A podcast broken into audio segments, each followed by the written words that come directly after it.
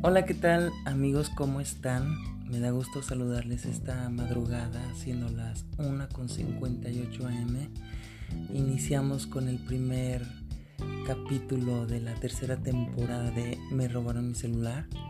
¿Por qué me robaron mi celular? Bueno, este título más que nada es como eh, dando alusión, porque vamos a hablar de temas un poco irónicos, graciosos de la vida humana que no pueden pasar desapercibidos y que de alguna manera nos han pasado. Son situaciones que luego nos ponemos a platicar con el amigo, la amiga, en el trabajo, en la vecindad, en cualquier lugar donde se puede hacer chisme. bueno, más allá de la reflexión y de el lado positivo de las cosas, pero sobre todo del entretenimiento, es un poco el reírnos, el reírnos de las situaciones que nos pueden pasar en cada momento de la vida, pero que también nos pueden sacar de quicio, porque todos somos víctimas de cualquier saque de quicio o saque de onda. Ese primer capítulo se va a llamar El asalto más tonto del mundo.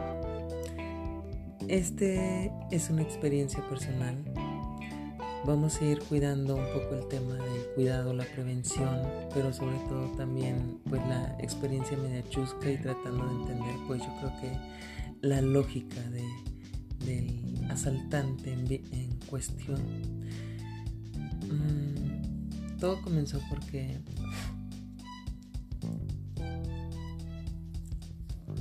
iba yo a encontrarme con un amigo a quien ya conozco desde hace tiempo.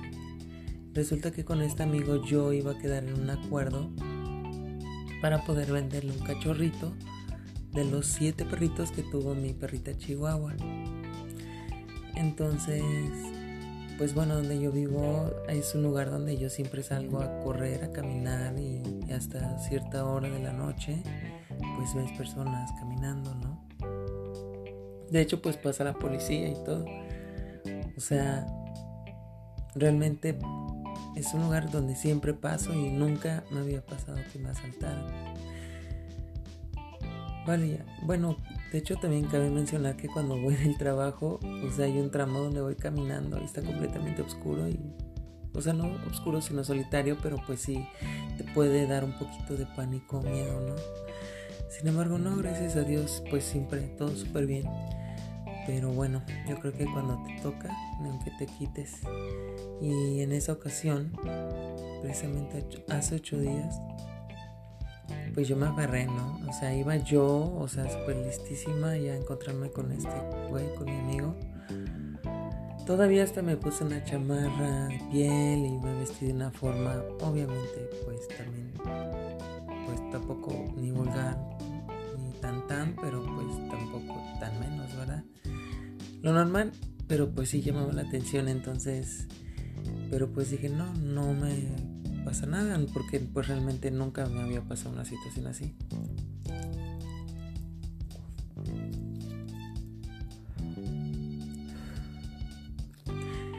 El pedo estuvo más adelante, ya después de 15 minutos de camino, cuando recibo la llamada de mi amigo, ¿no?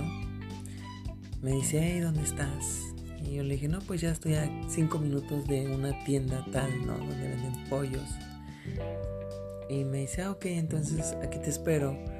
Cuando yo iba hablando por teléfono en la siguiente cuadra, por decirlo así, porque es una salida de un fraccionamiento, que por cierto está muy oscuro. Entonces sales de ese fraccionamiento y te integras a la avenida y ya es una zona iluminada donde pues puedes hacer ejercicio y siempre ves a las personas pues en familia, ¿no? De alguna manera. O ciclistas también. Pero pues me pareció ver a un tipo con una sudadera cubierto de la cara, así medio malandro, ¿no? Como quien dice, pero pues igual dije, no agüito, pues, pues no, o sea, que pueden robar. Y en ese momento pues era mi celular. Entonces coincidió cuando voy pasando, voy hablando por teléfono y este tipo se queda atrás de mí.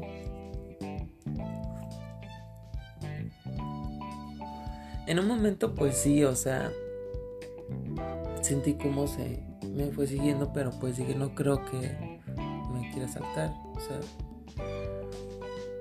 entonces, este, yo llegué a pensar que estaba drogado o algo así.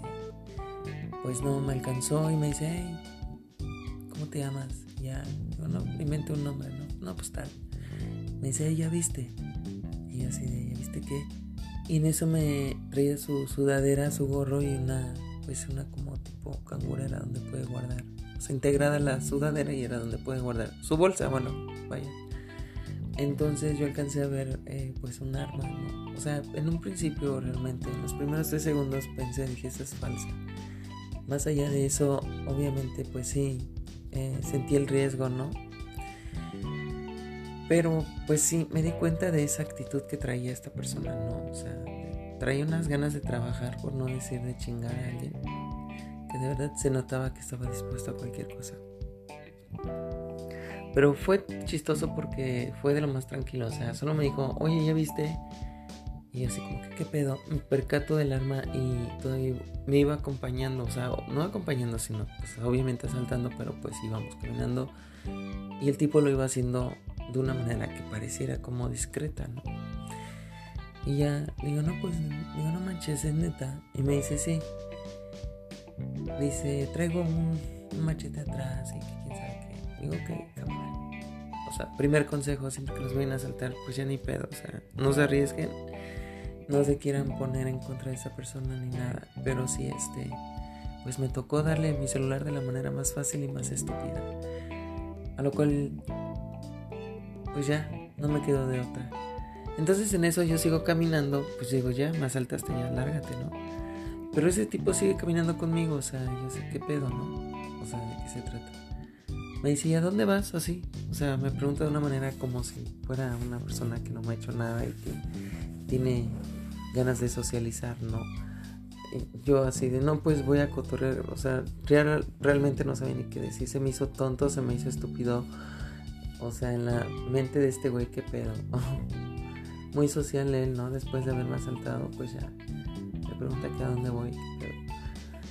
Y pues pues sí, me quedé con esa sensación de, de que, ¿qué pedo con este asalto? ¿Qué pedo con ese güey? ¿Qué pedo conmigo? Me sentí así como que, ay no, so stupid. y, ya, pero gracias a Dios pues igual no pasó nada porque sí llegué a sentir como que esa sensación de que este güey como que quería hacerme daño, ¿no? Porque a modo de que no reconociera su pinche rostro. Entonces también traten de cuidarse mucho cuando salgan que no sea tarde. Eh, guarden sus cosas, no se arriesguen. Y también pues ya si les toca el asalto, que no es lo que queremos, pues tienen que entregar las cosas así en fa para que pues no, no los golpeen ni nada. Pues pero pues sí, así fue esta experiencia y así estuvo media cagada. Y ya, no, realmente pues no sé ni qué pensar.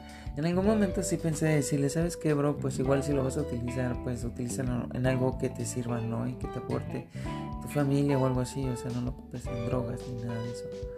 Pero ya después, como vi su actitud, o sea, no, no, no creí conveniente.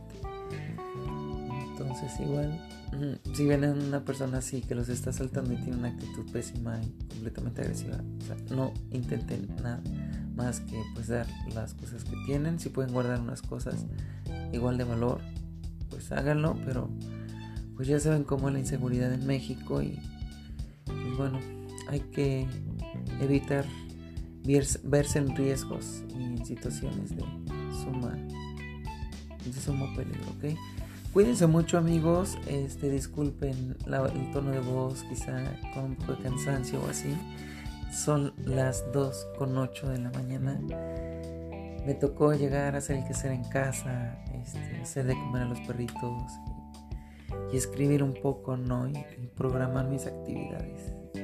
Pero aquí estamos con ustedes, echándole ganas. Los quiero mucho, gracias por escucharme. Y pues bueno, los amo. Cuídense.